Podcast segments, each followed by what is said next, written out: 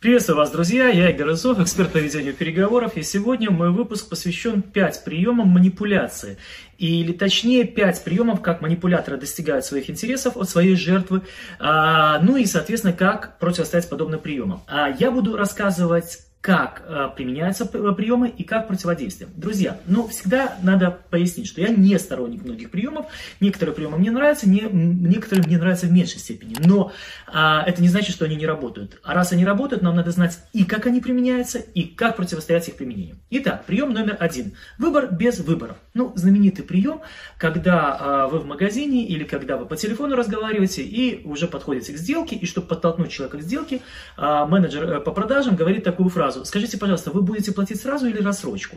И на самом деле, если человек уже находится в степени колебания, то он, э, как правило, примет какое-то решение и перейдет уже в условия оплаты. Это действенный прием, когда мы продаем а, мелкими продажи. Ну, допустим, вы будете пирожок а, с капустой или с картошкой, ты будешь чай или кофе.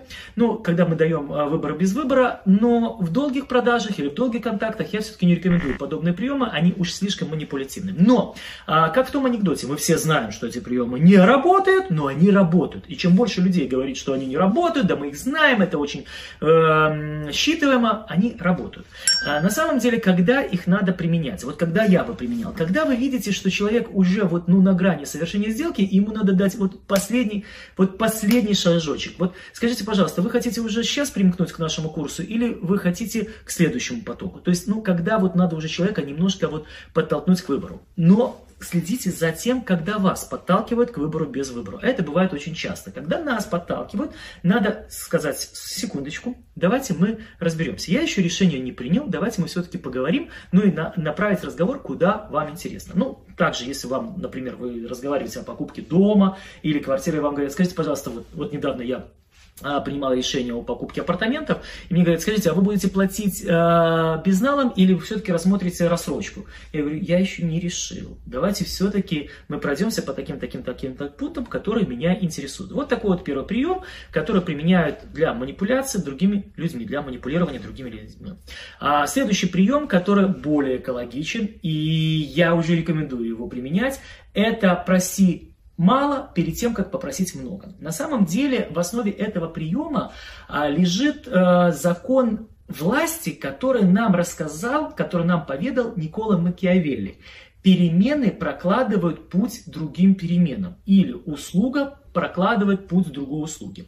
А, Бенджамин Франклин был любителем этого приема. И перед тем, как попросить какую-то большую услугу у своего а, оппонента, у своего ну, контрагента, там, я не знаю, другого влиятельного человека, что делал Бенджамин Франклин? Он просил одолжить ему книгу, ну то есть сделать ему какую-нибудь маленькую услугу.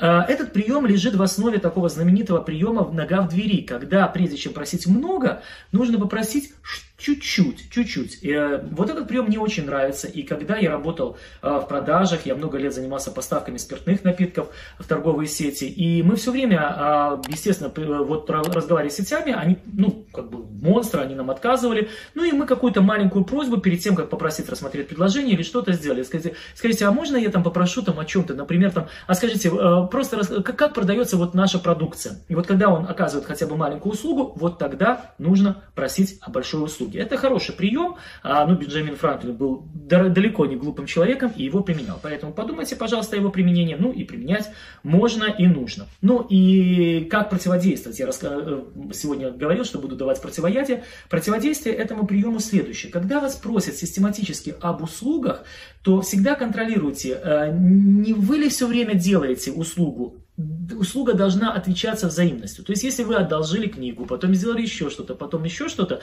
знаете, вы уже стали на путь манипулятора. Скажите себе стоп, остановитесь, хватит. А мы с вами двигаемся дальше. А, смотрите, следующий манипулятивный прием, ну я, я уж явный противник таких приемов, но а, это прием давления, манипуляция, это приближение слишком близко. Очень часто манипуляторы для того, чтобы заставить своего оппонента чувствовать себя не в своей тарелке, сокращает расстояние. Это включается эмоциональный баланс. Я об этом говорю очень много и провожу на эту тему и мастер-классы, и вебинары о психологическом давлении. И вот это один из трюков психологического давления, когда человек прямо подходит близко и начинает вот э, так вот нависающе разговаривать, сокращает вот эту дистанцию. И человеку некомфортно, а что происходит в этот момент? Когда э, нам некомфортно, мы начинаем сосредотачиваться на этой некомфортности и быстрее хотим либо завершить этот контакт, либо же ну, выйти из этого контакта, чтобы нам было покомфортнее. А э, манипулятор этого и добивается. Завершить кон- э, контакт через уступку, через то, что мы пойдем на его условия. Что я предлагаю вам делать? Шажочек назад, очень аккуратненько, знаете, так, шажочек назад и в сторону, как бы. То есть не просто назад, а немножко в сторону. И вот вы как бы, он подходит к вам, а вы немножко в сторону. Э, сдвигаетесь, поворачиваетесь, как бы пропуская его энергетику мимо себя. Очень эффективный прием. Также, вы знаете, а, очень часто манипуляторы сокращают не только расстояние, дистанцию, но еще и ты. То есть вы и ты грань. А, бывает, знаете, «А, ты не против, мы на ты будем, да? Хорошо? А вы понимаете, что, ну, вот когда мы работали в продажах, у нас, ну и мы сейчас, у нас есть такая шутка, что если клиент с нами переходит на ты, жди просьбу о скидках. Особенно если это высокомерное ты. То есть в русском языке есть разные ты, давайте не путать. Есть дружеское ты, а есть высокомерное ты. Когда ты не против, будем на ты. А я всегда отвечаю следующим образом, что пожалуйста, называйте меня как хотите, и продолжать человека называть на вы, как бы уклоняясь от его манипуляций. Друзья, а, очень много есть психологических трюков, которые, а, ну вот, э, люди нами играют. И вот я вам назвал э, три, у нас еще впереди два мощных психологических трюка, которыми нами играют, и обязательно такого манипулятора надо знать, как поставить на место. Именно поэтому приглашаю вас принять участие в бесплатном мастер-классе «5 способов поставить человека на место», потому что именно вот таких манипуляторов которых я описываю, которые сокращают дистанцию, и которые переходят резко на «ты», и которые дают выбор без выбора, и даже просьбу маленькую перед большой, их надо уметь поставить на место. Так что записывайтесь на мой бесплатный мастер-класс «Как поставить человека на место. 5 способов», а мы с вами двигаемся дальше. А, ну, переходим к следующему трюку, к следующему способу манипулирования сознанием людьми, это уверенный ярлык. Ну, расскажу вам один пример. Недавно а, мощный российский бизнесмен, авторитетный, в сети интернет опубликовал такую информацию, что корпорация Apple без Стива Джобса мертва. И они, и они вообще ничего не могут произвести. И вот смотрите, что происходит. Повесив такой ярлык безапелляционный, сеть разнесла во все концы, что да, действительно, все мертво, без Стива Джобса корпорация Apple мертва. То есть он вешает ярлык. Когда вам в переговорах пытаются навесить на кого-то ярлык общий, да они не выживут, они в коронавирус вообще практически погибли, да от них люди бегут, да что будет, да у них развал. Когда делают такую безапелляционную дают информацию, что нужно сделать? Берете листик бумаги и восстанавливаете все математические события. В моем случае помог не листик бумаги, а Google или Яндекс. Когда прозвучало это обвинение, я просто открыл Яндекс и сделал запрос, какие изобретения, инновации внесла компания Apple после смерти Стива Джобса. Посмотрите, вы будете очень поражены, насколько корпорация Apple уже неоднократно поменяла потребительские вкусы населения. Поэтому, друзья, если кто-то хочет на кого-то навешать уверенный ярлык, ну, вот э, нужно взять ручку и записать, или же погуглить, посмотреть э, математическую информацию. Да, тут цифры и так далее. Уверенные ярлыки, они, как правило, идут без цифр. Да он не, не справится, он неряха, он такой-сякой и прочее без цифр, без фактов, без данных. Вот, но, но эти ярлыки очень хорошо влияют на наше сознание и позволяют нами играть и нами манипулировать. Будьте внимательны. Ну и завершает плеяду очень хороший психологический трюк, который мне нравится. Заметьте, я, как и обещал, сказал э, 5 психологических трюков, пока пятый не сказал еще. Некоторые мне не нравятся, но я обязан о них рассказать, чтобы дать вам, как от них защищаться. А теперь пятый, самый классный. Уверенная поза. Друзья, дело в том, что все мы люди, и у всех из нас есть энергия и эмоции. И когда мы переживаем, когда мы нервничаем, наше тело занимает вот такое сжатое состояние. Я об этом приеме много раз рассказывал, я просто хочу его показать еще раз, для того, чтобы вы его не просто усвоили, а применяли.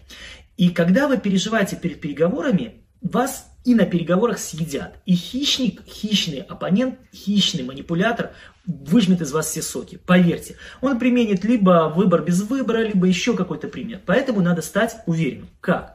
Перед переговорами, запомните, пожалуйста, упражнение, именно перед переговорами, за несколько минут уединитесь, найдите место, где бы вы уединились. В уборной можете, почему бы нет.